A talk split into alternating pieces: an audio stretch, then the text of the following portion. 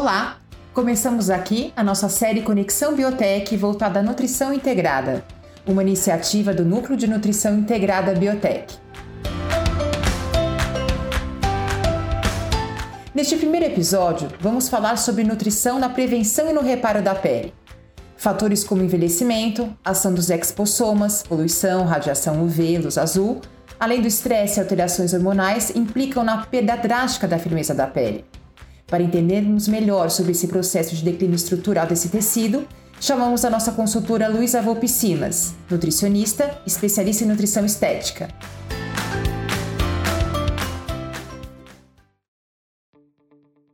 Olá, meu nome é Luísa Volpicimas, sou nutricionista e estou aqui para falar um pouquinho para vocês sobre nutrição na prevenção e no reparo da pele.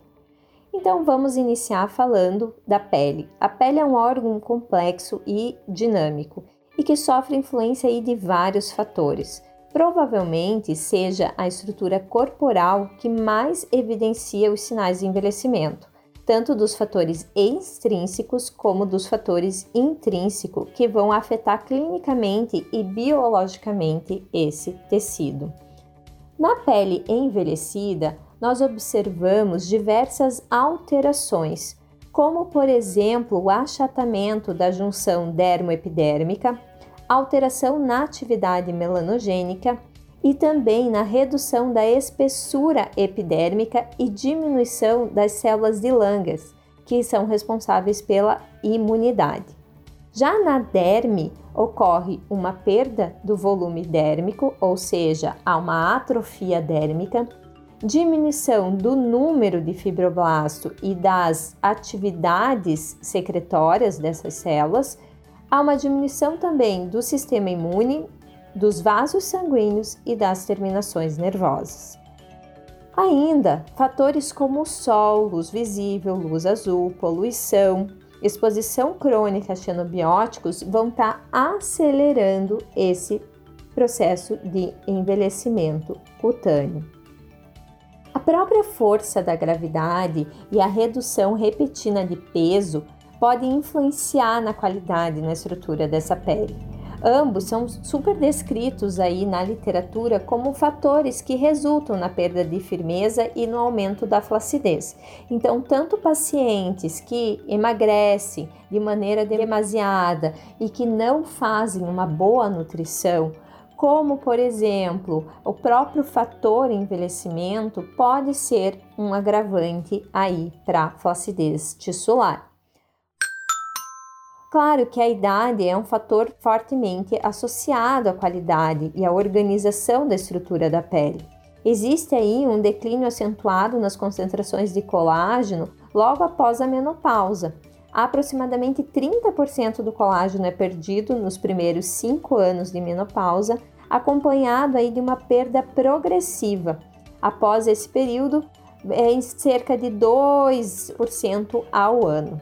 Essa redução de colágeno nessa fase da vida da mulher pode refletir aí na etiologia hormonal, principalmente em relação ao hormônio estrogênio. Dessa forma, gente, os estudos sugerem um aumento da espessura da pele e do teor de colágeno quando a mulher faz a reposição de estrogênio no pós-menopausa, ou seja, no climatério. E vale lembrar que o estrogênio, nesse caso, ele vai desempenhar uma função proliferativa na perda de colágeno e também estimular a sua síntese.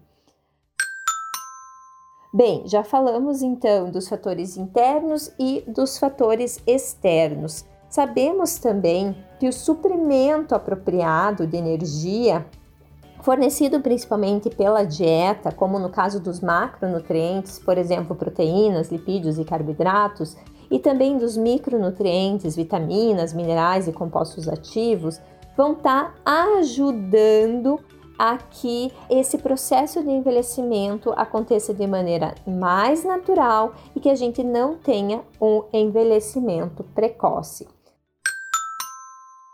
Quando a gente fala em colágeno, o principal substrato certamente são as proteínas.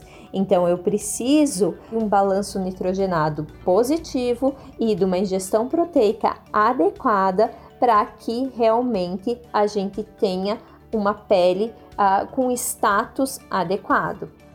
Quando a gente fala na ingestão de lipídios, de gordura, eles também são importantes para a pele, pois eles agem na barreira cutânea. E no caso dos carboidratos, apesar de muita gente achar que eles não são importantes e que eles só aumentam o peso, eles são sim super importantes para a síntese de ácido hialurônico. Lembrando que o ácido hialurônico é uma molécula que tem afinidade por água e ele mantém o nosso fator de hidratação da pele, natural da pele. Além desses macronutrientes, nós também sabemos que o consumo de antioxidantes dietéticos são capazes de estabilizar os radicais livres que são produzidos de maneira controlada ou também de maneira exacerbada. Eu friso aqui principalmente a vitamina E e a vitamina C, que são extremamente importantes, principalmente para aquele paciente fotoexposto, ou seja, que se expõe à radiação solar de uma maneira contínua e exacerbada. Os carotenoides também, né? O próprio chá verde, pela concentração de epigalocatequina galato, são super importantes, não só por estabilizar os radicais livres, mas também por inibir as metaloproteinases de matriz, que são enzimas que degradam o nosso colágeno.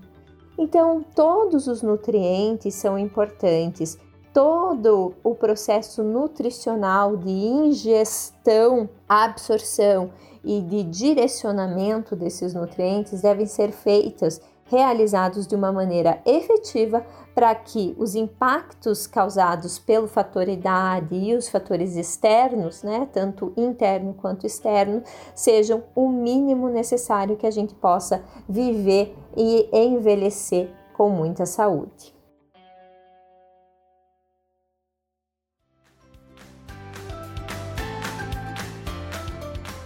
E este foi o primeiro episódio da série Conexão Biotech, uma iniciativa do Núcleo de Nutrição Integrada Biotech. Até o próximo episódio.